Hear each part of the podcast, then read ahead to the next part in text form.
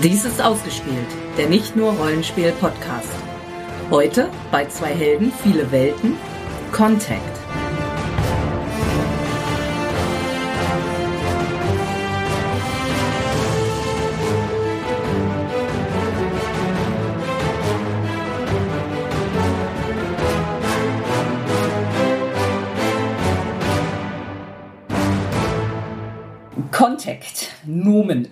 17. Jahrhundert aus dem lateinischen contingere, von allen Seiten berühren, ergreifen, von com, zusammen und tangere, berühren, im übertragenen Sinne Verbindung, Kommunikation oder auch der wörtliche Vorgang der physikalischen Berührung. Im Kontext des UFO-Mythos die erste Begegnung zwischen Menschen und extraterrestrischen, biologischen oder nicht biologischen Entitäten. So lautet der erste Satz vom Rollenspiel Contact. Mein Name ist Sandra.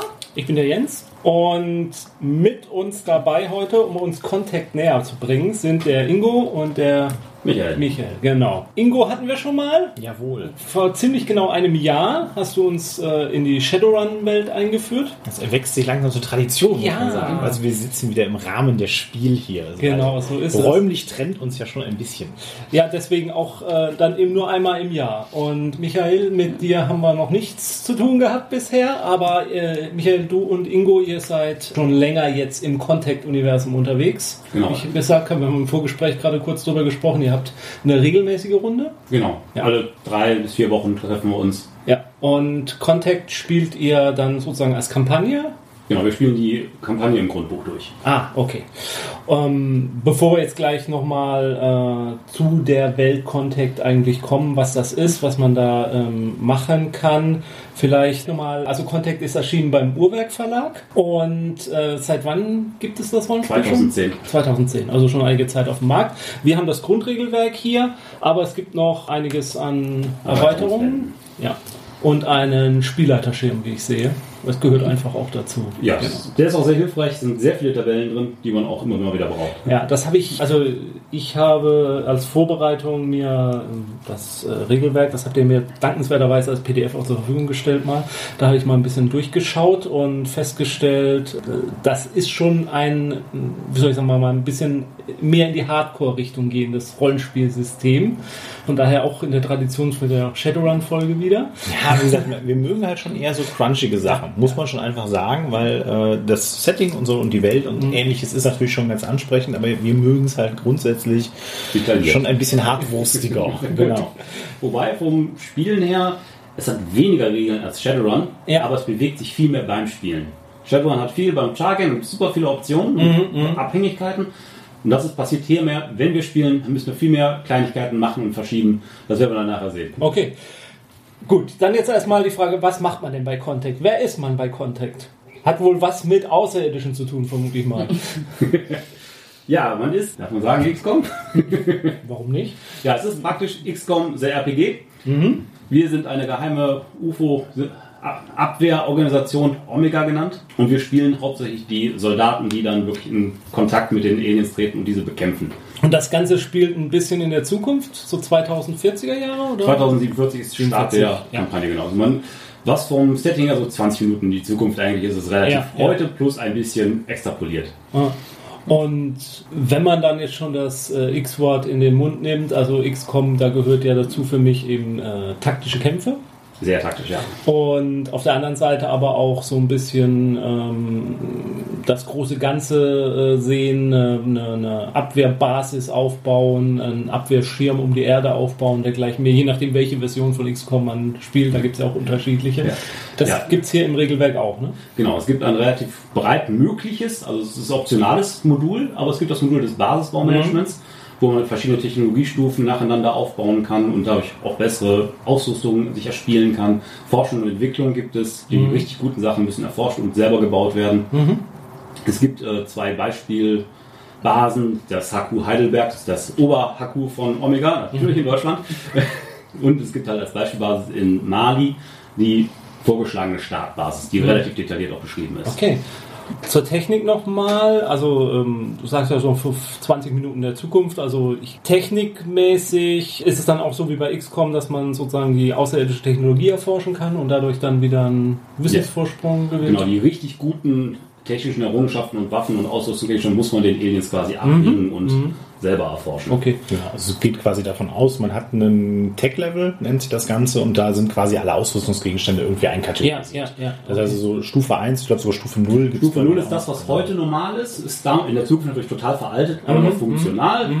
Äh, Stufe 1 ist so das normale, übliche in der Zukunft und Stufe 2 wäre das Menschen Hightech. Okay. Und dann gibt es noch 3 und 4. Okay. Also nach oben hin ist noch einiges offen. Ja, Das heißt klar. also, es gibt äh, vom Setting vorgegeben halt klassische Cyberware, heißen hier anders. Biomods. Aber, genau, heißen Biomods, sind aber Mhm. quasi der Standard Shadowrun-Kram, also künstliche Augen, künstliche Gliedmaßen, Reflexsteigerung Mhm. etc. pp.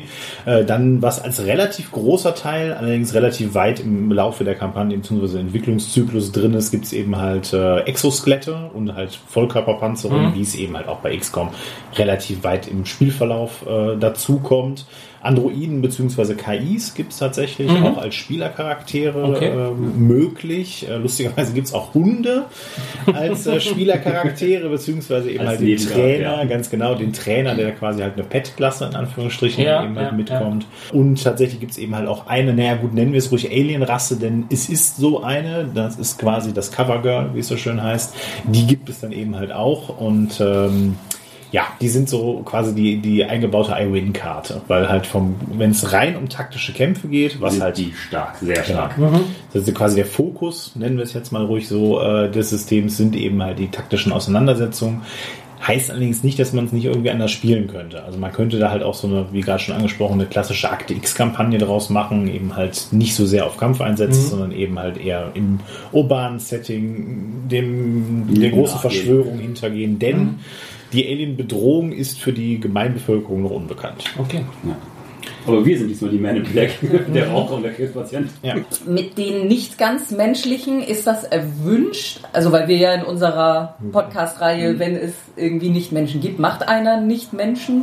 Sollen wir das heute machen? Also oder das nicht? Spiel geht von der Grundannahme aus, dass alle Menschen sind. Erf- Es wird gesagt, erfahrene Spieler könnten auch einen Androiden nehmen, die wesentlich kampfstärker sind als Menschen und auch einfach Schaden wesentlich besser wegstecken, weil wenn der Arm abfällt, so reparieren wir ihn einfach. Ja, ja. Bei Menschen ist das schon ein bisschen aufwendiger. Und die Alien-Rasse, äh, die Kinder von Nu, die sind halt im Setting, sollen die extrem selten sein. Und äh, die können auch nicht überall mit hin. Also die kann Ja. quasi nicht in die Öffentlichkeit mitnehmen. Ja, dann bleiben Aber sehr kampfstark. Ja, bleiben wir vielleicht beim Menschen. Okay. Eine Frage noch zum Setting. Gibt es wie beim großen Vorbild auch parapsychologische Ja, Ebene? Psi ist ein, eine Fähigkeit, die man aber auch erst durch Forschung und Entwicklung quasi freilegen muss. Kommt also eher später in der Kampagne. Okay. Es sei denn, man möchte quasi auf diesem Technologiestufe starten. Cool, cool. Okay, und ja, zum Regelsystem, vielleicht im Einzelnen dann in der Praxis quasi, beziehungsweise bei der Charakterschaffung, aber wir sagen es vielleicht mal vorweg. Also es ist ein Prozentsystem, so im, im Kern jetzt sozusagen. Und äh, man würfelt halt und versucht unter seinem Fertigkeitswert Genau. zu bleiben mit dem Würfelergebnis. Genau. Ja. Anders als äh, Cthulhu gibt es allerdings relativ drastische Modifikatoren, die halt auch sehr kleinteilig werden können. Ja. Also sowohl für Waffen ist dann eben halt der minus 3 Wert auf den Standardwert eben halt Standard, beispielsweise für Mhm. Waffenreichweite beispielsweise, bis dann eben halt ist es dunkel, man ist in Deckung, dann kann nur das getroffen Ja, werden ja. und so weiter und so fort. Also es wird relativ Okay, kleinteilig. das werden wir ja vielleicht dann in der Praxis sehen. Dafür darf die Fertigkeit auch bis zu 200. Okay, gut. Das hat so der durchschnittliche Cthulhu-Charakter meistens nicht. Sagen eben die nicht. Genau, da gibt es eben halt maximal das mal halbiert, wenn es halt extrem schwierig ist. Ja. Aber hier geht es eben halt davon aus, dass es etwas kleinteiliger wird. Und ähm, durch Kampfmanöver und ähnliches kann man eben halt seine eigenen Proben zum Beispiel erschweren. Lustigerweise selbst durch Zielen, wo man eben halt meinen sollte, da ist besser. eigentlich was, wo man besser schießt. Ja, Nein, ja. man schießt schlechter, allerdings trifft halt konkrete Körperteile. Okay, gut. Und wir spielen Soldaten oder Agenten oder wie auch immer von, von dieser Geheimorganisation Omega. Genau. Und da gibt es dann verschiedene Militärklassen und äh, Genau. Die Berufe genannt. Mm, Es sind auch alle, sind mehrere Berufe da, als man eigentlich spielen sollte. Selbst der Hauswe- Hausmeister wird erwähnt. Ja, das habe ich gelesen, ein genau. Ja. Basisbaumodul, weil auch ja, die Putzfrau muss auch im geheimsten Geheimbunker arbeiten. Deswegen gibt es da halt entsprechende Charakterklasse, die halt mehr fürs Budget da ist als als Spielercharakter. Wir, haben- wir haben mal vor Jahren äh, einen One-Shot gespielt mit, ich weiß gar nicht mehr in welchem Regelsystem. Jedenfalls, da haben wir eine Gruppe von Reinigungs- und Hausmeisterkräften in so einer Geheimanlage gespielt, die man dann zum Einsatz kam, wenn die anderen Feierabend gemacht haben und dann ging irgendwas schief oder währenddessen dann musste sich der Hausmeister und die Putzfrau, Eiche, Eiche. Aische die Putzfrau und Super. So, ja, perfekt. Geht auch mit dem System. Also es ist durchaus möglich. Der Hausmeister hatte einen Dackel. Der Hausmeister hatte nee, Das könnte- Das könnten wir auch Das können wir problemlos klonen, das ist kein Problem, das machen wir den Vielleicht war es damals Contact Ja, genau. Das waren die Anfänge. Ich glaube, es war Primetime Adventure. Mhm. Jetzt, wo ich drüber nachdenke. Gut, ja, dann denke ich, wird, ja, wie fängt man an? Fängt man tatsächlich damit an, dass man sich einen Beruf aussucht? Wenn man ein Charakterkonzept hat, wäre das der Start quasi, weil jede Berufsklasse hat gewisse Voraussetzungen an Attribute und Fertigkeiten. Okay. Also damit stellt man sicher, dass ein Soldat schießen kann und ein Agent ein bisschen reden kann. Also wir haben ja generell in unserer Reihe festgelegt, dass wir einen Arzt und einen irgendwie Gesetzeshüter haben. Wollen wir mal auswürfeln, wer was wird Ja. und wer Wie machen wir das eigentlich hat? nachher? Ähm, Ingo, du spielst dann auch einen Charakter? Ich würde gleich die Opposition übernehmen Würfeln, und ja. quasi mithelfen. Ah, Daher, okay. äh, das macht es etwas schneller. Nee, okay, gut. Gut, also ungerade, äh, ich bin die Frau, ich bin der Mann. Mhm, die Frau. Und ungerade, ich bin der Arzt, ich bin der Gesetzeshüter. Gut, also du bist die Ärztin. Die weibliche Ärztin. Ja. Ja, die Ärztin. Ja, natürlich die Ärztin. Ja. Da gibt es sehr passend die Sanitäterklasse, ja, das hatte ich mir schon, genau. Ja, ja, mit der Setting immer anzutreffen. Für den Gesetzeshüter vielleicht den Agenten, der so ein bisschen Kämpfer, ein bisschen James Bond, von allem ein bisschen sein soll. Ja, dann noch als Erklärung äh, für quasi die Zuhörer. Theoretisch ist es auch möglich, das Ganze mit Bleistift und Papier zu machen, also die gesamte Charaktererschaffung. Aber selbst der Macher, also Herr Hamburger heißt er, glaube ich, Ja. genau, äh, em empfiehlt, Robert Hamburger. äh, genau, em empfiehlt die äh, Charaktererschaffung mit Hilfe des äh, eigens dafür zur Verfügung im Forum abrufbaren äh, Excel-Charakter-Sheets, weil die Berechnungen teilweise relativ kleinteilig werden und es halt sehr viel einfacher ist, das sich dann vom Computer ausrechnen zu lassen.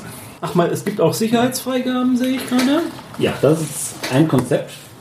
Wie gesagt, man spielt meistens kasernierte Soldaten, weil man ist ja eine Geheimorganisation. Da gibt es zwei Aspekte davon. Das eine ist die Beweglichkeitsstufe. Ist man komplett quasi unter Hausarrest auf der Basis, darf sich eigentlich nur dienstlich bewegen oder darf man sich auf der Basis frei bewegen. Und das dritte, die höchste Stufe wäre quasi, was so Kommandostab sind, die dürfen sich völlig frei, dürfen rausgehen, wie sie wollen. Ja. Den vertraut man weit genug. Die meisten Soldaten sind halt, ja, wir dürfen uns auf der Basis bewegen, aber eigentlich ohne Marschbefehl nicht die Basis verlassen. Das ist natürlich für das Zivilleben und das Sozialleben ein bisschen einschränkend. und das andere ist die, äh, wie viel darf ich eigentlich wissen von dem, was hier geheimmäßig mäßig los ist. Das ist nämlich auch so ein Teil, die Spieler kriegen vieles eigentlich nicht mitgeteilt. Die sollen quasi im Spiel mehr und mehr erfahren. Wir sind ja auch nur das Kanonenfutter. Eigentlich ja, bis auf gewisse, also es gibt auch äh, Wissenschaftler und der Geheimagent weiß meistens ein bisschen mehr. Der ist, darf ein bisschen eingeweihter sein, auch der Gruppenführer, auch in der Klasse, sollte auch wissen, was er bekämpft. Sonst gibt es auch viel Personal, das eigentlich gar nicht wirklich weiß, wofür sie arbeiten. Die sind so äh, Bautrupps und ähnliches, die wissen, die sollen ja Latrine hochziehen, aber für wen eigentlich irgendeine Subcontracting-Firma. Ich putze hier nur. Ja, also, sie bezahlen gut und äh, das war's.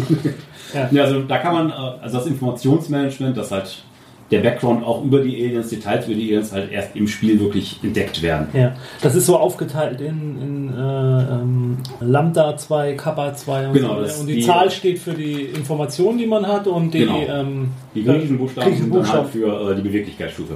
Als Beispiel mal, äh, der Micha macht sich immer meist relativ viel Mühe, was halt sowas aussieht. Äh, das ist jetzt geheftet, weil das vorher in so einem Ringbuch drin war. Ja.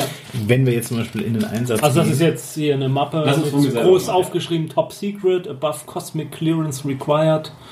FXS Future Xeno Soldier Program ist das sozusagen die, die, die Einführungsmappe, wenn man als neuer Mitarbeiter da ankommt. Das ist tatsächlich, weil wir eine der äh, Alien-Kategorien halt im Team haben, als äh, NPC-Mitlaufcharakter. Ja. Äh, ha- haben wir dann eben halt, äh, weil wir ganz gerne mit Handouts spielen, eben halt entsprechend was vorbereitet und Malchich macht dann halt immer entsprechende äh, Cool. Dossiers. Ja. Dossiers fertig. Trotzdem auch geschwärzt sind, weil auch er darf nicht alles wissen. Ja, so ist ja, das, ja, weil ja. in dem Fall mein Charakter ist halt Gruppenführer und äh, die Frage ist eben halt, wie viel lässt man dann quasi da sein Team wissen, Ja. je nachdem, worum es halt geht. Okay. Also ich könnte ja Delta 1 oder Delta 0, ich denke Delta 1. Stellt der Einzige reicht. klar. Null ist die allerhöchste Ja, Stufe, da ja, ist man ja. quasi schon im, im Kommandobereich unterwegs. Ja, ich bin nur Kappa 2. Du verdienst auch nur ein Fünftel von mir. Also Guck, und direkt fängt es schon an. Weil, wie gesagt, mit, dem- mit der privaten Kohle, die ja eben halt aufgelistet ist, macht man im Spiel eigentlich quasi nichts. Aber ich darf ja raus, oder? Als Delta. Ja, hin und Also ich wieder, eingeschränkt. Mit, mit Ja. gelegentlich mal alles Ich, ich habe so einen kleinen Nebenverdienst, in dem ich äh, Drogen verkaufe auf der Basis. Das ist schon direkt der Grundplot tatsächlich. Wenn ich so weit weg wäre, ne? Ja, So. so. und Drogen wieder für sich. Adam und Eva, Jo. dann bin ich Eva. Bei dem Namen bin ich wohl Deutsch. Adam könnte ja auch vieles sein. Ja, ja. natürlich, wie gesagt, in bester Vorgabe nach XCOM ist das natürlich auch ein internationales Team und ähm, ich glaube, im Setting vorgegeben ist es eben auch so, dass sich die äh, Omega-Truppe halt aus, ähm, ja, letzten Endes im internationalen, relativ gemischten Feld rekrutiert. Also es sind alles quasi keine ausgebildeten Omega-Soldaten, sondern das sind, was weiß ich, Spezialkräfte von SAS oder äh, von, was weiß ich, äh, irgendwelchen Konzerneingreiftruppen, die eben dann mehr gesehen haben, als sie eigentlich sollten. Wissenschaftler zum Beispiel, die man auch spielen kann, äh, werden dann eben halt aufgrund ihres, was weiß ich, Erfahrungswissens, äh, was, was sie eben halt erforschen, rekrutiert und so. Das ist tatsächlich ganz niedlich gemacht, weil es dann eben quasi die Spieler dazu zwingt, auch verschiedene Charaktere unter einen Hut zu bringen. Das wäre dann auch quasi der Aufhänger für die Hintergrundstory. Wie seid ihr zu Omega gekommen? Was ist euch was widerfahren? Habt ihr euch quasi dahin hingearbeitet, weil ihr so Experten auf eurem Gebiet seid? Oder hat man quasi ist einem das in den Schoß gefallen? Ich komme aus Neuseeland. Das ist cool. Die meisten anderen englischsprachigen Länder habe ich, glaube ich, schon mal irgendwo gehabt. Mit Teil beim Spielleiterschirm war so ein kleines Begleitheftchen, wo es halt einen NPC-Generator für Würfel dabei gab. Auch mit verschiedenen Namenslisten für verschiedene Nationalitäten. Gut, wo wollen wir jetzt weitermachen? Wollen wir jetzt bei der Hintergrundgeschichte erstmal? Oder machen wir erst die Werte und dann. Ja, wäre denke ich mal. Ja. Also Hintergrund frage ich, ob es wirklich eine braucht. Ja, vielleicht ganz am, am Ende, vielleicht kommt Ja. nur so in zwei, drei Sätzen vielleicht dann. Also es gibt Vor- und Nachteile, Ja, ja. die auch im Gegensatz zu anderen Systemen drastische Auswirkungen haben. Also man kann es sich überlegen, man hat bestimmte Slots dafür für Vor- und Nachteile und kann die eben halt äh, quasi volllegen mit Vor- und Nachteilen, aber die Nachteile sind sehr drastische Nachteile, wobei die Vorteile eher ja, nicht unbedingt kosmetischer Natur sind, aber eben halt kleinere Boni geben. Also Punkte finden kann man hier nicht. Ja. Ist, sind das diese Merkmale? Merkmale, genau. Ja, also da kann man zwei positive, zwei negative Drei. und zwei. Ah, Drei, drei, drei von jeder Kategorie. Drei, okay. Ja, wobei auch die, Ne- die Neutralen kosten nichts, haben immer so ein bisschen, ein bisschen Vor- und ein bisschen Nachteil. Ja, ja. Wobei man immer persönlich sagt, ist das wirklich ein Nachteil oder passt das genau in mein Konzept? Ja. ja, gut, das ist so ein System, was in vielen Rollenspielen drin ist und oft halt, kommt, da kommt natürlich auf die Gruppe an, aber oft wird halt versucht, für den Spieler das auszunutzen. Ja, ich habe als Nachteil äh, Dro tragen. Drogensucht und äh, ich rauche. also ja, gut, dann bauen wir irgendwann mal in 20 Jahren deinen Lungenkrebs an. So irgendwie. Und ich bin allergisch gegen Kokosnüsse. Also hier ist es tatsächlich so, wie gesagt, ich spiele äh, einen drogensüchtigen Charakter, der eben halt mit dem ganzen Stress nicht klarkommt und äh, deswegen eben halt so eine Scharfschützendroge, quasi so ein Ja. Nerv Nervenzeug nimmt. Und das ist halt crippling. Also Ja. das ist halt wirklich ein drastischer Nachteil, weil es Ja. mich quasi wirklich vor Beschaffungskriminalitätsprobleme setzt. Gut, aber das ist auch teuer für mich, das zu beschaffen. Ich muss Ja, das verlangen. Natürlich. Allein die Risiken. Daher, ja, aber wie gesagt, es ist halt tatsächlich ein drastischer, aber kommen wir gleich. Ja, genau. Ja, also Punkte stimmen über den meisten Baukastensystemen kann man echt nicht. Okay. Was nicht das Schlimmste ist, sag ich mal. Nö, eigentlich Guck mal die ganzen Asthmatiker, die man sonst noch dabei hat. Ja, die schaffen es halt gar nicht zum Bund. So ist das halt. Ich werde direkt mal aussortiert. Ja. Der Latriniendienst. So ist das. Sie haben eine Gräserallergie, das ist aber ganz schlecht für den Feld.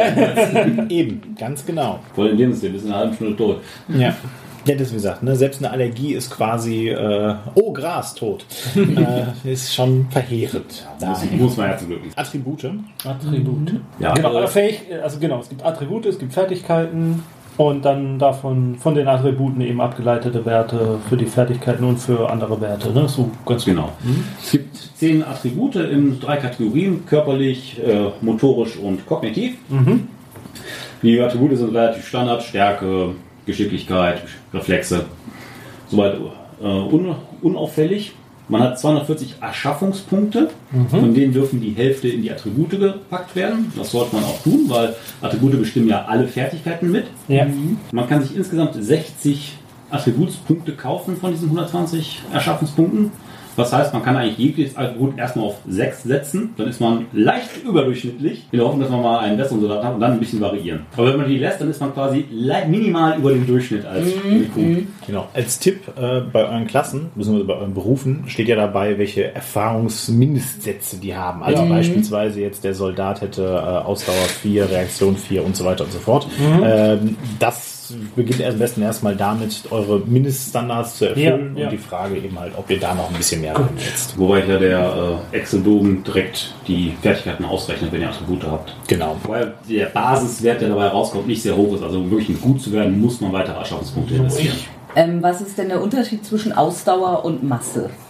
Masse gibt einfach, wie breit du, sag ich mal, in körperlich gebaut bist. Also ein Charakter, der sehr stark ist, wird auch von den Regeln her ein bisschen Masse brauchen. Da gibt es Abhängigkeiten. So, also wer wirklich stark ist, so ein Football-Player, der wird auch breit sein. Wenn jemand, der nicht stark ist und trotzdem breit ist, wahrscheinlich einfach nur ein bisschen untersetzter ist. Ausdauer gibt direkt in den Erschöpfungswert zum Beispiel sehr viele Einfluss darauf. Erschöpfung ist, es gibt Schaden, wenn du wirklich verletzt wirst, und es gibt einfach so, mir geht jetzt einfach die Luft aus. Und Ausdauer ist so das Attribut, das diesen Faktor hauptsächlich beeinflusst. Gut. Und was ist, was ist ein durchschnittlicher Wert? Fünf? Fünf. Oder? Die Werte gehen von 1 bis 10. Also ein absoluter Joe Normalo hätte in allen 5. So, also als Sanitäter brauche ich die Voraussetzungen des Soldaten und äh, also beim Soldaten jetzt zum Beispiel äh, Grundvoraussetzung ist eben Ausdauer 4, Reflexe 4, Beweglichkeit 4, Wahrnehmung 4 und Entschlossenheit 3. Und dann gibt es die Fertigkeitswerte, die ich dann auch noch erfüllen muss. Genau. Handfeuerwaffen 45%, Überlebenskun- Überlebenskunst 50%, zuzüglich Erste Hilfe 60%, das ist dann vom Sanitäter. Wie leiten sich jetzt die Fertigkeitswerte ungefähr ab? Da gibt es zu jeder Fertigkeit eine eigene kleine Formel im Grundbuch. Okay, wirklich zu jeder Fertigkeit? Ja, jede, okay. jede ist okay. einzeln. Das, ist, das sind 30 Einträge. Ja, dann gucke ich es mir vielleicht nur mal als Beispiel jetzt bei der Ersten Hilfe. Unter anderem deswegen wird der Excel-Bogen Ja, ja, ja, ja. Wärmstens empfohlen. Also wie ist das erfahrungsgemäß? So ein Wert auf sieben oder kommt drauf an. Also wie gesagt, ähm, mehr als sieben? Wahrscheinlich nicht. Nee, unbedingt, ich gucke ne? jetzt mal einfach mal bei mir rein. Also ich habe jetzt eher so einen Standard-Kampfcharakter. Ähm, Mit ein bisschen Fokus auf Führung. genau, mit ein bisschen Fokus auf Führung in dem Fall. Also ich habe die Standardwerte bei ähm, körperliche also Stärke, Ausdauer, Masse habe ich 6, 5, 4. Äh, die äh, Reflexe, Beweglichkeit, Geschicklichkeit ist 6, 5, 6 verteilt. Und dann habe ich eben halt also Gruppenführer, Intelligenz 8, Charisma 8, Wahrnehmung 5, Entschlossenheit 7. Was Also allerdings- doch schon. Genau, was mit den Werten allerdings bedeutet, dass ich äh, sehr unterdurchschnittlich schieße. Das ist leider so. Delegiert. Genau, Also Schießen ist, wäre was? Fernkampf. Handfeuerwaffen. genau. Das definiert quasi hier. Und, und welches Attribut hängt dahinter? Da ist Reflexe? die oder? äh, Beweglichkeit, Geschicklichkeit und Wahrnehmung. Wahrnehmung wird auch für alle Wahrnehmungsproben, also geht direkt auf dieses Attribut drauf. Also um mitzubekommen, was um einen herum passiert, braucht man immer Wahrnehmung. Um besser zu leveln, braucht man Intelligenz. Der gesamte Fortschritt des Charakters wird fast über, nur über Intelligenz gesteuert. Und zum Beispiel ein Nahkämpfer würde viel in Stärke investieren, weil da halt wirklich sein Schaden raus resultiert. Grundstärke ist wichtig, weil das bestimmt, wie viel Panzerung und Waffen man tragen kann, ohne Abzüge zu kriegen. Und was war jetzt Erste Hilfe? 10% plus Geschick plus zweimal Intelligenz.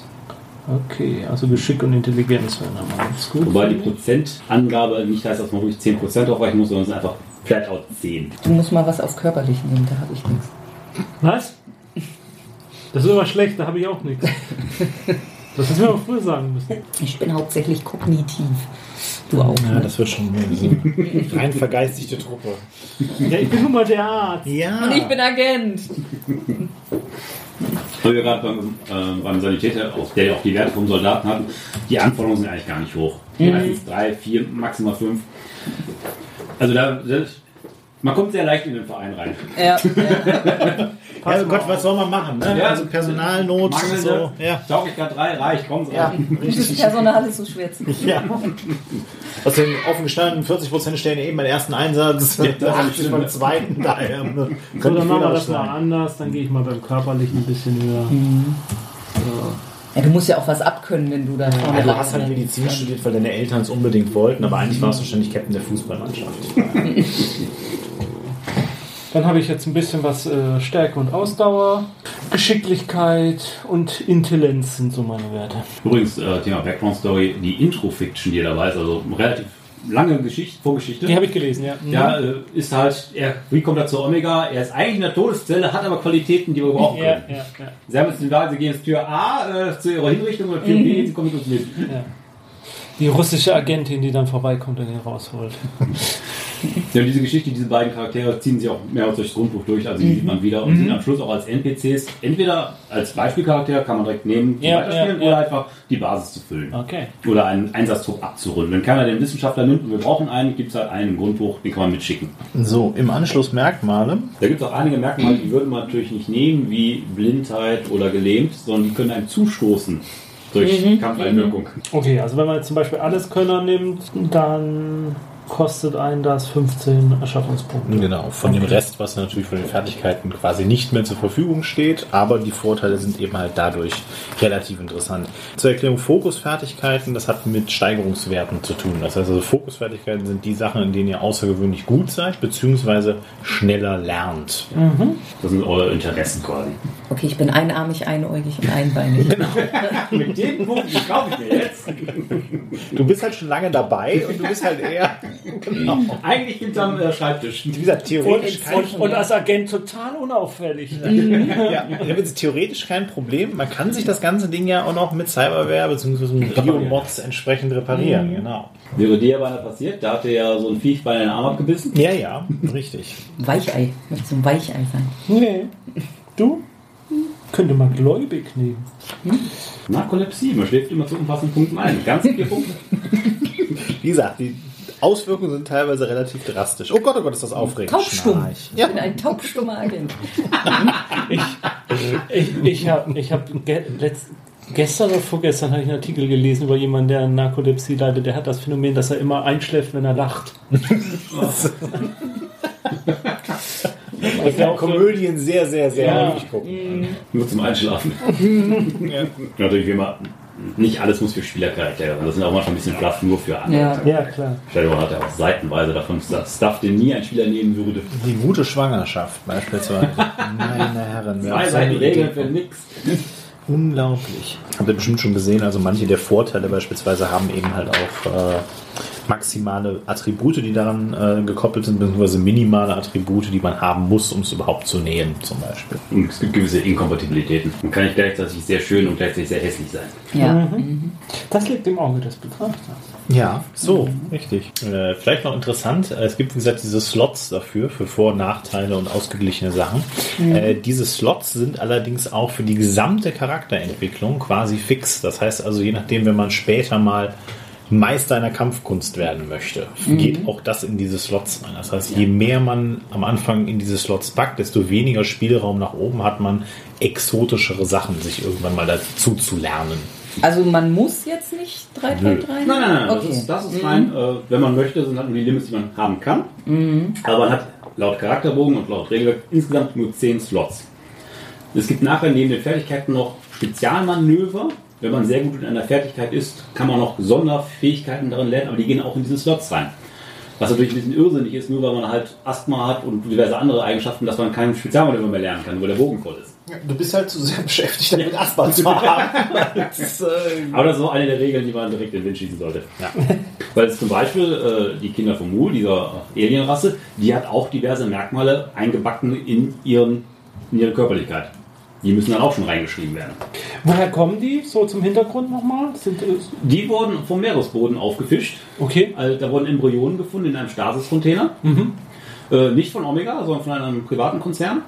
Und der hat die dann großgezogen. Aber Omega hat dann noch vom Wind bekommen, hat die dann alle konfisziert. Wie, wie die aufgezogen wurden und wie die wirklich mit denen passiert ist, ist ein relativ weißer Fleck in der Landschaft. Das kann man ausmalen, wie man möchte. Aber es hat nur, die wurden da von einem Konzern erforscht und äh, jetzt hat Omega sie unter Verschluss. Weil sie sind jetzt als Eigentum von Omega. Sie sind nicht als Menschen anerkannt. Die Roboter übrigens auch nicht, die gelten auch alle als Eigentum, egal wie intelligent sie sind. Und die Kinder von Mu sind quasi das, äh, ja, das Anime-Katzenmädchen des Systems. Tatsächlich. also auch vom Charakterhintergrund her, die gelten halt, weil sie quasi Kinder sind. Ich glaube, vier Jahre oder was sind die? Nee, nee, die sind, die sind glaube, Maximum war irgendwie um 18 oder 20 Oder irgendwie sowas, ja. Also die sind alle relativ jung, weil die halt wirklich nacheinander erst geschöpft wurden. Genau. Und dann eben halt entsprechend äh, sehr verspielt, äh, sehr naiv äh, und so weiter und so. Das sind halt quasi die Katzenmädchen. Und sind auch alle Mädchen, also da gibt es kein Mädchenexemplar. Okay. KIs übrigens zur Info noch äh, für die Zuhörer werden weitgehend ein wenig anders erbaut als normale Charaktere, weil die eben meistens keinen Körper haben. Das heißt, meistens sie haben immer keinen Körper. Das heißt, wenn man einen Roboter beispielsweise oder einen Androiden oder ähnliches spielen möchte, dann kauft man sich quasi seinen Körper zusammen. Dann läuft das quasi weitgehend über die, ja, Bauteile. die, die Kohlenressourcen quasi, die man eben halt hat. Also entweder ist man Humanoid oder eben halt ein fahrender kleiner Panzer. So Ja, es gibt noch, ob man ein humanoider Roboter, ein Lieutenant Commander Data sein möchte oder ein richtiger Killbot.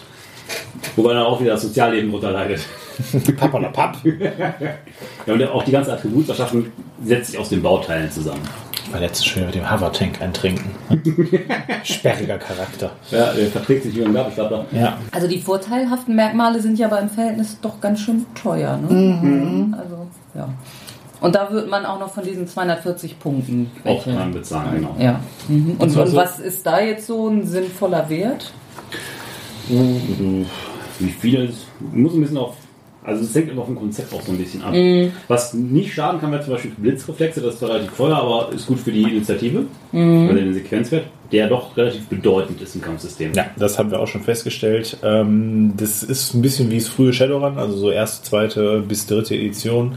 Reflexwert bzw. Sequenzwert ist nur durch Sequenzwert zu ersetzen. Das ist feststellbar, gerade innerhalb der Gruppe, wenn du halt eine Initiative-Monster dabei hast, kann es halt durch, durchaus mal sein, dass wenn der Rest der Gruppe ein bisschen langsamer, das heißt ein bisschen langsamer, halb so langsam ist, dass äh, er quasi die ganze Zeit agiert, bis dann eben halt irgendwann mal die Gruppe etwas machen kann, was zu teilweise manchmal als relativ obskuren Szenen führt, aber man tut gut daran halt zu besprechen, wie viel Initiativewert äh, man so hat und äh, ob da jetzt halt einer explizit ausreißen soll und so weiter und so fort. Also normale Sequenzwert liegt so zwischen 20 und 30. Und wer darauf optimiert ist, der kann auch locker 70 und mehr erreichen. Also wer da richtig investiert darin, darauf optimiert, 60 bis 70 ist gut zu erreichen. Dann ist der auch erstmal, spielt der Wind sich alleine, bis er halt ein, oder einen Gegenwärtigen trifft, der auch so eine hohe Initiative, dann bekammeln die sich dann. Ein Angriff kann 5 bis 7 AP kosten, das heißt, er kann relativ viel machen und schießen und auch Schaden austeilen, bevor er dann wirklich mal auf den Bodensatz mit anderen kommt. Und dann verzahnt sich das dann, weil jetzt wirklich, wer die höchste Initiative noch hat, der darf was machen und dann verzahnt sich das halt mit allen Akteuren, die dann gleichzeitig quasi handeln. Und auch Vorteile können sich zu Nachteilen entwickeln, wie ich festgestellt habe. Ich habe jetzt mal dieses Stadtkind oder wie auch immer es heißt genommen und habe gedacht, halt in der äh, irrigen Annahme, dass wir hauptsächlich in Städten unterwegs sind und eben so eine klassische X-Kommission im äh, Rural America machen oder sonst was. Äh, ja, Pustekuchen. Wir waren noch nie in einer Stadt. Das heißt, für meinen teuer bezahlten Vorteil habe ich bisher nur Nachteile. Ihr wart in der Arktis, ihr wart im Sudan. Ja, Genau. So. weit draußen. Also ich würde mir als Vorteil Resistenz gegen Toxin nehmen. Ich habe mir schon überlegt, meine Soldatin, Sanitäterin, die war in so einer ABC-Einheit vorher tätig und hat da so mit so äh, ähm, Dekontamination. Dekontamination, Dekontamination und solchen Sachen gearbeitet und im Zusammenhang mit so einem Einsatz ist sie natürlich dann auf Außerirdische getroffen. Äh, beziehungsweise auf irgendwas, was nicht mehr erklärbar war, ohne die Existenz von Außerirdischen zu bejahen und dadurch dann zu Omega gekommen. Dann habe ich mir als Nachteile Besserwisser und Jähzorn nicht gegeben. Besserwisser hatte ich ja auch. Okay, gerade. dann lass ich das. Erlebnis auch direkt den Vorgesetzten gemeldet und darauf bestanden, dass das so war, bis man es eingesammelt hat. Du willst auch Besserwisser nehmen? Ja, weiß ich noch nicht. Also wenn du es nimmst, würde ich verzichten. Kann ich auch drauf verzichten. Und als neutral habe ich dann zufälligerweise den Naturburschen. Jedes Wochenende kennt mir. Ja. Wenn ich da mit minus 10 rausgehe, ist das zu viel. Was hast du denn nochmal als Nachteil? Äh, als Nachteil habe ich gezeichnet und Besserwisser. Und als Vorteile Empathie und Scharfsinn. Zeichnen war, glaube ich, äh, man ist nicht so hübsch, ne? Ja, nicht unbedingt. Also eine, eine auffällige Narbe oder Narbe. Es muss jetzt nicht unbedingt hässlicher machen, aber es ist man halt kann es merken. es, es hilft jetzt meinem, meinem Agentensein nicht, nicht wirklich. Aber gut. Initialreaktion um 5% gesenkt. Aber Weiber stehen auf Narben. Also. So. Nö, dann, dann lasse ich mal den Besserwisser weg. Ich hatte ja kurz über, über anmutig nachgedacht, aber dann hätte ich eine Masse von drei. Ich glaube, das wäre ein bisschen, ein bisschen arg. Das ist doch vorteilsbelastet. ich kann auch mit 8 Masse. Wollte ich gerade sagen. Das wäre jetzt ein Einsatz für Ingo, weil wir gehen in die Stadt. Ja. Hurra! Sagt nicht Naturmädel? Ich meinte Stadt. Äh, Ja, Stadt geht. Richtig. ich, schreibe immer Naturmädel, wenn ich Stadtkind bin. Ja, dann könnt ihr quasi schon mal überlegen, also wie gesagt, ihr habt drei Fokuspunkte, die ihr auf konkrete Fertigkeiten verteilen könnt. Das bedeutet, wie gesagt, nur, dass ihr darin schneller steigert. Das wird also nicht äh, automatisch, was weiß ich, besser oder sonst irgendwas, sondern es ist quasi nur so ein angeborenes Talent, dass ihr darin ein bisschen schneller lernt. Erste Hilfe, medizinische Praxis. Praxis. Zum Beispiel. Bitteschön. Und was nehme ich denn noch? Redekunst, nein. Ja, ich habe gerade über Redekunst. Das Redekunst geht ja wahrscheinlich über Charisma, oder? Oder wo war die Ja. Liste? Ich glaube, ich nehme noch Handfeuerwaffe. So, da, da müsste mir jetzt mal jemand ausrechnen, was für mich günstiger ist. Redekunst oder Führung? wo habe ich denn den besseren Grundwert jetzt? Äh, Redekunst ist derzeit bei 19 und Führung ist bei 27. Also Führung. Wo halt Führung quasi eher das Anleiten von Leuten ist und Redekunst das Bequatschen von Leuten. Ja, Wenn man will, dass die halt, die, die sind dir nicht unterstellt, du willst, dass die was tun, ist Redekunst besser. tja, ich habe mir halt so wenig auf Charisma gegeben. Ist alles noch änderbar. Ja, Und dann ist der Punkt erreicht, wo du mit Bleistift echt Genau. am Knirschen bist. ja, aber irgendwo Mut zur Lücke. Ich bin, ich bin nicht so Ich ein bin Agent, dieser der reden kann.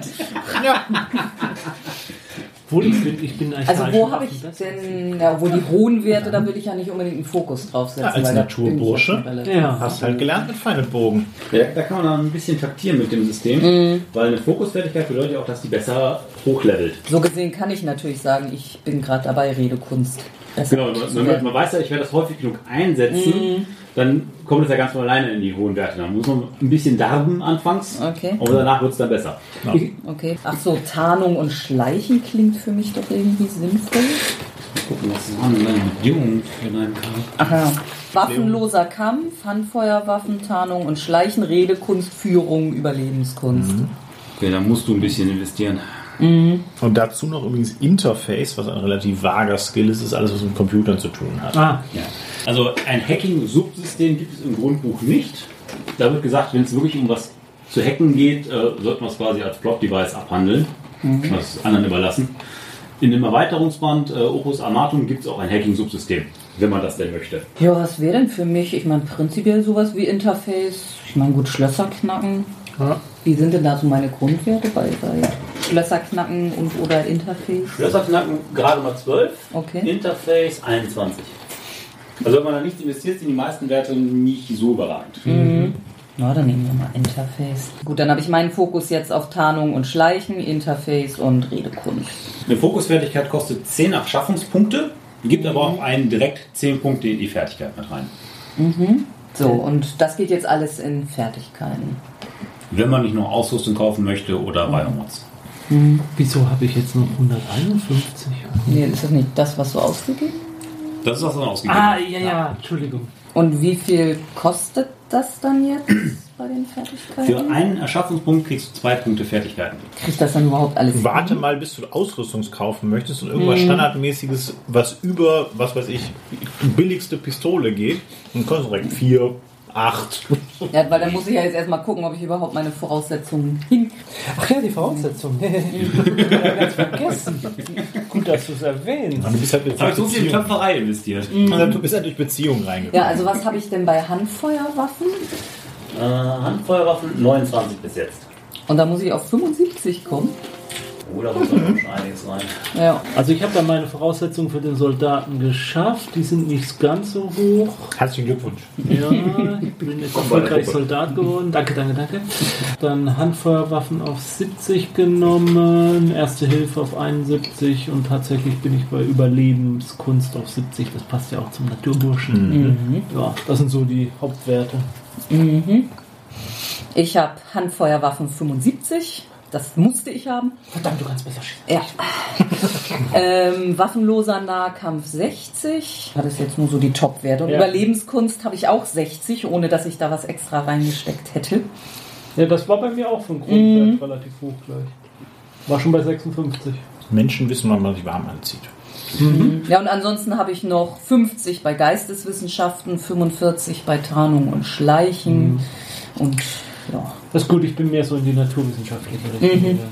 Ich habe mir auch ein bisschen was noch auf Ingenieurwesen Reparatur gegeben. Du kannst nicht nur Menschen reparieren, Nee. sondern. In meiner Freizeit repariere ich auch Taschenuhren. Und werde dann je zornig, wenn es nicht geht. Und dann kannst du gleich wieder von vorne Ja, anfangen. und da kannst du aber schon hervorragend was mit deinem Gehalt anfangen. Und wieder, So. Dann können wir uns jetzt noch ein paar Sachen in den Körper flanschen. oh ja. Ja. Also ich hatte ja schon bei Shadowrun irgendwie Augen. Ne? Hat irgendwie. Die gibt es, wie gesagt, in zwei Varianten. Einmal die äh, Ghost in the Shell Batu-Augen, also diese Iris-Augen, genau. Und äh, normale quasi. Bionische und Kybernetik. Genau. Aber als Agent könntest du doch auch so einen Unterhautbehälter brauchen. Um Sachen zu schmuggeln. So eine kleine Beutetasche am Bauch. Der Reflexbeschleuniger, das ist immer ein, Wahrscheinlich auch ein Klassiker. ein gutes Ding, kostet aber halt auch 18 EP. Wie viel hatte ich jetzt noch? Vergessen. 14? Ich glaube 16 waren es zuletzt. Wo Ach so, da steht das. Ach so, so Augen sind ja relativ günstig. Die sind noch, die sind noch günstig. Ich könnte mir so einen Schmerzindikator Indikator bauen. Der kostet nichts. Das ist, Genau. Schmerzen. Ja, dann hättest du aber auch den Masochisten nehmen müssen. Ja. Ja, die implantierte Bombe steht auch extra bei, kosten gratis. Was macht so ein Biomonitor? Deine Vitalwerte anzeigen quasi, oder? ähm, ja, plus die haben meistens immer noch so ein bisschen Zusatzkram, der noch dabei ist. Unter anderem, was weiß ich, äh, ein bisschen Widerstandskraft erhöhen oder ähm, Boni. Ist so ein UNIP irgendwie sinnvoll? Ja, UNIT ist äh, eine Zielhilfe, nicht wie beim Shadowrun die Smart Gun. Allerdings benötigt die mehr Teile. Man muss diesen UNIP-Adapter im Kopf haben, man muss ein Anzeigegerät haben, zum Beispiel kybernetische Augen. Die Waffe muss entsprechend die äh, Fähigkeit dazu haben. Okay. Also es ist nicht einfach, ich habe Smart Gun, ich bin besser, sondern man muss einen ganzen Bausatz bereitstellen, also eine Kette an Bauteilen haben und das funktioniert. Und was macht so ein, so ein künstliches Herz hier? So ein Syntakardium? Gibt äh, Ausdauer, glaube ich, dazu. Ja. Ah ja, da, ah ja. Genau, der Biomonitor gibt Puls, Atmung, Blutzusammensetzung, EKG, Hirnströme und kann Verletzungen entdecken. Jegliche Veränderung des. Äh, Na gut, sowas habe ich ja auf Beinen. Also. eben. Also, Fachmann dabei. Ja. So, wie war das? Ich hatte 14, ne? 15 Punkte her. Verdammt. Dann kann ich mir nicht die Preise bionischen Augen und das Syntakardium holen. Fehlt mir eine. Obwohl ich könnte ja vielleicht irgendwo eine Fertigkeit, Ja, eben, zwei wieder zwei. runter sind. Bei Regeltechnik gibt es bei den Biomods zwei Kategorien. Die weichen Biomods, das sind halt organische Ersätze, also ein künstlich gezüchtetes Herz oder ein nachgeklonter Arm. Und die harten Biomods, die wirklich Technologie sind, die implantiert sind. Hat die Auswirkung, dass wenn diese Biomods beschädigt werden im Kampf, weiche können quasi heilen, nachwachsen, harte müssen chirurgisch repariert werden. Und wo steht das? So ein Syntakardium? Ist das hart? Äh, das steht Glei- in dem kursiv gedruckten Flufftext. Da ist immer so ein bisschen mehr Crunch drin. Weich. Weiche Biomods. Okay, und die Augen? Ne, die Augen sind hart. Aber gut, andererseits sind die wahrscheinlich halbwegs einfach zu ersetzen. Eben. Also, so ein raus wieder rein. So. Auch da wird militärisches Setting, ein gewisses Lazarett ist natürlich vorhanden. So, ich Das mach. kann ich mir jetzt zur Not selber kaufen. Das, das ist ja mal gerade ein Drittel von meinem Monatsgehalt. Ich mach. Also, Ich hol mir so ein Nullventilherz für 60. kann ich nicht mehr. Ja, also da muss ich mir jetzt irgendwo hier zwei wieder Das ich runter machen. Dann mache ich jetzt Geisteswissenschaften. Hast du im Abitur auf mittlere Reife runtergestuft. Muss reichen. So, dann habe ich jetzt bionische Augen. Ja, aber bionische Augen tun ja gar nichts. Ja, ja, ja. Im Kursivtext, äh, Ach so. siehst, da hast du, du hast eine Restlichtverstärkung, du Ah, hast direkt eine okay. Anzeigefunktion, Zoom, Ah Kamera. ja, okay, okay. Also quasi alles, was ein Smartphone an Kamerafunktion hat, hast du Mhm. schon in den Augen drin. Und die Dinger kann man rausnehmen zum Reinigen. Okay, also ich schreibe mal Effekte Kamerafunktion. Und du kannst anderen, anderen Leuten ein Auge hinterherwerfen. Ein Auge auf andere Leute werfen. Ja, das ist ja quasi mein Job. also Äh, es- auch praktisch ist halt die Restlichtverstärkung. So viel Ja. kannst du besser sehen. So, dann habe ich's. Ja, die Invasivität gibt halt an, wie sehr einem das von der Menschlichkeit entfernt. Das wird aufaddiert für alle Biomods, die man hat. Und da gibt es halt in vier Kategorien, alle 50 Punkte gibt es halt, man wird ein bisschen komischer. Die ersten 50 Punkte ist dann auch egal. Da ist man mal, äh, hat man keine Auswirkungen, aber danach wird man halt ein bisschen entfremdet. Also habe ich jetzt tatsächlich drei mehr auf Ausdauer. genau. Was Das dann muss ja man wieder wieder am Anfang gehen. Wie viel Ausdauer hast du denn? neun. Was? Das ist ja, das ist ja wenig. Ich habe zwölf. Wo hast du die denn her? Von meinem Herzen. Ach so, du, ach ja, du hast das bessere Herz. ne? In meinem, in meinem Herz schlägt kein Herz. Ich habe Du eine hast das- Zeitpumpe. Du hast das Harte, ne? Ich habe das Weiche. Ja. Kommt noch was oder kann man dann anfangen zu übertragen? Theoretisch könntest du jetzt noch Privatausrüstung kaufen. Ja. Okay. Ich habe meinen eigenen Revolver von zu Hause mitgebracht. Genau. Aber ist, man darf sich da auch nicht direkt irgendwelche Laserwaffen oder so aussuchen, sondern muss halt aus dem zivil möglichen Markt sich eigentlich bedienen. Oder muss eine sehr gute Erklärung dafür haben. Äh, äh, mein Opa hat schon immer richtig. Handel mit Außerirdischen getrieben. Ja. Und, äh, Daher habe ich diese Plasma-Induktionskanone. die ist seit Jahren in Familie. Wie viel Vitalität hast du denn? 50? Und was bedeutet das auf dem Charakter jetzt 50, 20 Prozent Strich? Wieder? Das sind die, äh, man hat Vitalität, also die, die Ja. Gesamtkörperlichkeit, wie gut man da ist. Und das wird jetzt auf die Trefferzonen aufgeteilt. Und jede Trefferzone hat einen Anteil davon. Der Kopf hat, glaube ich, 20% deiner Vitalität sind die Punkte der Trefferzone. Muss man halt für Arme, Beine alles durchdeklinieren. Schaden erleidet man dann auch jeweils in einer Trefferzone, aber gesamtsummiert alle Scha- Schadenswerte sind dann halt der Gesamtschaden. Okay. Und so hat man da seine Vitalität erreicht, ist Exitus. Aber dann haben wir es hier ja vielleicht mal geschafft, dass nicht der Heiler als erstes aus den Latschen geht. Müssen wir jetzt noch irgendwelche Waffen kriegen dann? Die werden, man kann welche kaufen, wenn man möchte, aber es werden welche dienstlich geliefert. Achso. Zu jeder Charakterklasse gibt es so einen kleinen Absatz, was im Ermessen des Spielers an Basisausrüstung mitgeliefert wird. Was wiederum abhängig ist von der Tech-Stufe der Basis. Also eine Maschinenpistole gibt es halt in schrottig 0 bis moder, hochmodern. Stufe 2. Da ist auch nicht schlimm, wenn die halt kaputt geht oder verloren geht, weil es ja auf Staatsbudget. Ja. Du hast noch nie einen Verlustbogen ausgefüllt. So, beim ersten Biwak-Sechser, das ist die Gelegenheit, für, wenn sie Taschenmesser, Handschuhe und sonstigen Scheiß verlieren wollen, die Bögen liegen hier hinten aus. Sehr gut. Dann kommen wir zum Ende der Charakterschaffung, oder? Ja, dort hat man dann runde Charaktere. Ja. Thema Ausrüstung dann noch, das hm, kommt dann im, im, im, im, im Einsatz.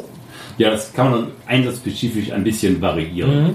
Da wir jetzt einen zivilen Einsatz hätten, würde ich euch zum Beispiel nicht in voller Kampfmontur losschicken. Jo, Also das fällt dann schon auf, wenn dann die Paratrooper durchs Gelände robben.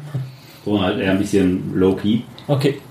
Und auch jetzt nicht die größten Waffen, sondern eher so Maschinenpistölchen und Ja. Handfeuerwaffen. Aber es gibt hier jetzt nicht so ein Einsatzbudget. Das wird dann Nee, untereinander finanziell, aufteilen. finanziell erstmal nicht, sondern es wird ja vorgeschlagen halt, dass ein Soldat kriegt ein Sturmgewehr, ein Agent kriegt eine Handfeuerwaffe, aber eine Maschinenpistole wäre auch gar kein Problem. Liegt dann immer am Messen des Kommandeurs der Ja, Basis. ja. Weil es gibt ja manchmal in, in, in manchen diesen, von diesen missionsbasierten Rollenspielen, da ist es ja auch, kenne ich das, dass, dass man sagt, so für diese Mission haben sie ein Budget von und folgende Waffen sind freigegeben. Und können natürlich auch. Ja. Es gibt eine Möglichkeit, dass man sagt, man spielt einerseits die Soldaten und andererseits im Basisbaumodul spielt man halt Offiziere des, der Basis, die halt dann solche Entscheidungen treffen. Ja, okay. Was bauen wir, Okay, was, ja, wie viel investieren wir. Alles hat ja einen Preis äh, im Grundregelwerk, das heißt, man kann auch das verbudgetieren. Okay. Wobei den Basisteil werden wir jetzt bei dieser Sendung rauslassen, nur dass wir immer erwähnt haben, dass es ihn Ja, gibt auch. aber man könnte da richtig Mhm. intensiv, wenn man dann wirklich, dass man auch die Munition abrechnet, weil es gibt Spezialmunition, die wesentlich teurer ist und auch seltener zu beschaffen ist. Ja, das ist, das ist ja ein relativ, äh, relatives Alleinstellungsmerkmal, dass äh, tatsächlich der Macher sich tatsächlich verschiedene Kaliber und ähnliches halt rausgesucht hat für die verschiedenen Feuerwaffen. Insbesondere eben halt bei Schrotflinten und Ja. sowas. Daher. Und dann musst du Bericht erstatten, warum du jetzt von der Spezialmunition zwei Schuss verbraucht hast, weil hätte nicht ein Schuss gereicht. Ja, Ich beim ersten Mal treffen können. Ja. Und wieder sind wir beim Handwirtschaft, Handwirtschaft, äh, nee, Hauswirtschaftswert. Ja, So. für den Quartiermeister sehr wichtig. Richtig, ganz genau. Ja, sollen wir direkt äh, Ausrüstung verteilen? Dann hat man nämlich das direkt im, Ja. äh, im Setup fertig. Dann kann man dann quasi mal durchgehen, wie so ein, so ein Waffenbogen quasi aufgebaut ist. Oder Panzerung oder sonst was. Weil das ist nämlich tatsächlich nicht ganz so leicht mit der, mit der, äh, mit der Ausstattung. Gut, bei euren Ausdauerwerten ist das überhaupt gar kein Problem. Stärke, Äh, Stärke. Stärke, genau. Es geht hauptsächlich um die Stärke. Ja, nee, Stärke haben wir nicht so. Acht. Ach doch, du doch. Da ist ein Maschinengewehr drin. Ja, eben. Und die Vollplattenpanzerung. Acht, du kannst aufrecht gehen. Ja. Ja, da kann man noch werbewirksam auf das Opus Amactum hinweisen. Das ist ein Sammelband aller Ausrüstungsgegenstände, die im Grundbuch und in den Abenteuern drin vorgekommen sind. Fast alle mit einem schönen eigenen Bild mit entsprechender Beschreibung. Okay. Da kann man sich richtig schön durchblättern, wenn man an Ausrüstung blättern mag. Und diversen andere Dinge sind da auch noch drin, aber Ausrüstung blättern ist da eigentlich der schönste Teil. Und so, so Gunporn kann das Spiel auch. tatsächlich. Weil es hat wesentlich mehr Bilder als Shadowrun. Ja, eben. Also wie gesagt, gerade in Präsentation, wäre vielleicht mal gar nicht mal so doof zu erwähnen, gerade in der Präsentation und sowas, dafür, dass es ja eigentlich in Anführungsstrichen ein Indie-Titel ist, in Ja. Anführungsstrichen gesagt, aber ähm, macht es halt gerade durch den äh, Zeichenstil eben halt einen eingängigen äh, Stil, quasi alle, ein, alle Zeichnungen sehen weitgehend identisch aus. Jede Ausrüstungsgegenstände kriegen hübsch designte Outfits und äh, also Präsentation ist per se sehr aufgeräumt. Auch äh, das Layout des Buches ist tatsächlich sehr, sehr übersichtlich mit den, hat ihr vorhin schon gesehen, mit diesen Indexmarkern, was jetzt für alle lesbar ist, was nur für Spiel, also Erzähler und Spielleiter äh, relevant ist und so weiter und so fort. Wenn man sich daran hält, ist tatsächlich relativ spannend, weil gerade wenn man eben ein Kampagnenspiel betreibt, dass man dann eben halt nicht sich schon mal durchliest, ah, okay, welche Aliens gibt es denn, sondern sich quasi eben da an den Missionsverlauf hält und dann eben halt wirklich halt im Spiel erfährt, oh Gott, was können die Viecher eigentlich und was hat das Ding hier jetzt für eine grüne Flüssigkeit da verspritzt. Bei ganz neutral gesagt, die einen mögen es, die anderen mögen es nicht, muss man nochmal dazu sagen, es hat halt schon vom, vom der Zeichenstil ist so ein Comic-Look, ne? Ja, also ja. fast so ein bisschen Ticken so in Manga-Richtung gehend, Ja. aber nicht extrem, würde ich jetzt sagen. Aber man merkt so ein bisschen Manga die. Anleihen. So. Ja, definitiv. Also die Waffen sehen alle sehr rund und ein bisschen knuffig aus und so, oder auch die Eisrüstungsgegenstände und die Cyberware und so. Das ist alles etwas knubbelig. So. Ja, ja. Ja, ähm, ich würde dem Soldaten mitgeben, beziehungsweise dem Sanitäter, äh, eine Akagi Shadow, das ist eine schallgedämpfte Maschinenpistole. Aber die braucht ja gar keine Stärke, die ist ja ganz leicht. Die ist relativ leicht. Und dem Agenten hier eine Krieg Spec Ops Elite. Eine schallgedämpfte Handfeuerwaffe mit Laserpointer und allem Klimbim. War Krieg der, der deutsche Konzern? Ist, der, ist Heckler und Koch nicht erwähnt? Ja. Der, also Krieg ist die Zusammenstellung von verschiedenen deutschen Waffen. ja, ja, ja, ja, ja. die, die Ares des, äh, dieses Settings. Überhaupt findet man in den Ausrüstungen einiges an Easter Eggs. Also gerade aktuell im Kino, die Blade Runner Pistole gibt es ja auch, die Terrell Automech. Und ein paar andere Waffen erkennt man auch aus Videospielen und Fernsehen wieder. Das ist noch Waffen, dann brauchen wir noch Rüstung. Relativ der Realität entsprechend, wenn man ungeschützt beschossen wird, ist das ganz, ganz, ganz hässlich. So, der Soldat kriegt immer ein Uniform-Overall. Und da hast du über die verschiedenen Schadenstypen, die es gibt, von ballistisch bis Explosivschaden, gewisse Schutzwerte. Und welche Trefferzonen davon geschützt wird. Der Overall schützt natürlich den ganzen Körper bis auf den Kopf. Dann sind das die Schutzwerte für ballistisch, Stich, Prell, Hitze, Kälte, toxisch und Explosionsschaden. Dazu würde ich noch geben eine taktische Weste. Hier die taktische Weste. Die schützt allerdings nur den Oberkörper, den Torso. Ja, die Hundis kriegen auch äh, ein kleines Mäntelchen aus Kevlar. Stimmt, so Hunde fehlen noch beim richtigen XCOM, oder? Mhm. Gab es die mal? Ich weiß es gar nicht, ob in der Erweiterung, aber nein, ich glaube nicht. Im DOS XCOM, wenn man einiges an Mods installiert, gibt es auch Hunde. Okay. Aber das ist halt nicht mehr offiziell, da muss man schon. Die lustige Welt des Moddings. Und ich? Du kriegst gar nichts. Du musst nackt rumlaufen. Der Agent kriegt äh, seinen, quasi seinen schwarzen Anzug. Der macht keine, also statt Kleidung, der bringt halt keinen Schadenswert. Aber der kriegt einen langen Mantel, einen Kevlarmantel. So einen typischen Western-Duster. Also du tankst auf jeden Fall, ne? Das ist schon mal klar. Ja, Kevlar geschützter Staubmantel. Ich, Ja, auch den ich kürze das mal in Kevlar. Ja, ja, klar. Ist halt Duster. Das Wort muss in Staubmantel übersetzt werden. Ja, Der hat natürlich auch den ganzen Körper überdeckt bis auf den Kopf. Ja. Bei den, jetzt beim Sanitäter, so äh, Verbandskasten und den ganzen Kram? Den ganzen Krimskrams, ja, kannst du ja auch aufschreiben, ja. Okay. Ja, gut, kann ich jetzt mal hier versehen.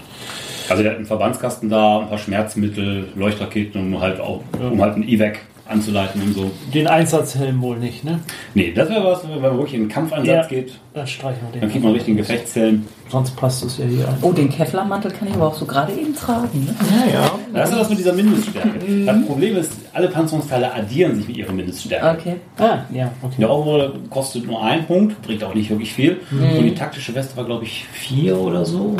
Nee, zwei. Zwei sogar, also auch ein leichtes, leichtes Teil. Das tut dann nicht weh. Nö. Ich könnte noch nicht.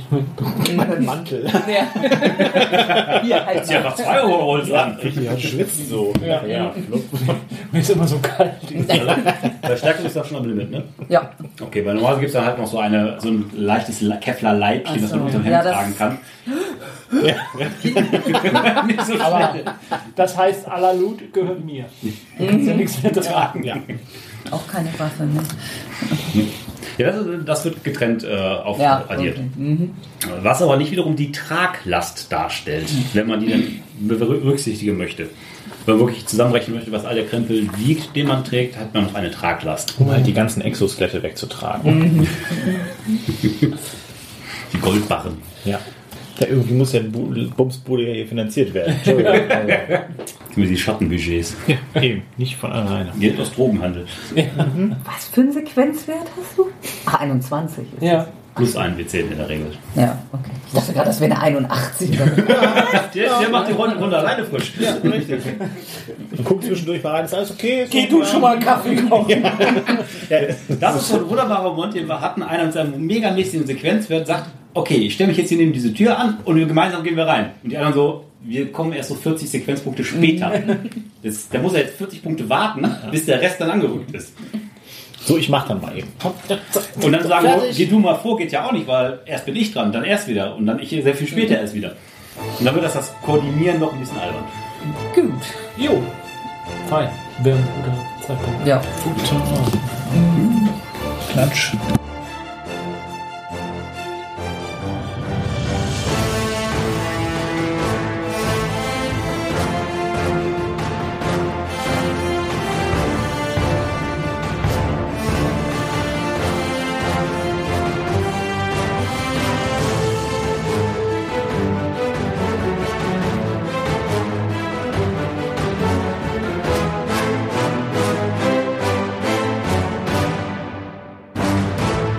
Dieser Podcast ist Mitglied bei Analogspieler.de, der Portalseite für alle Podcasts rund ums gute alte Spielen.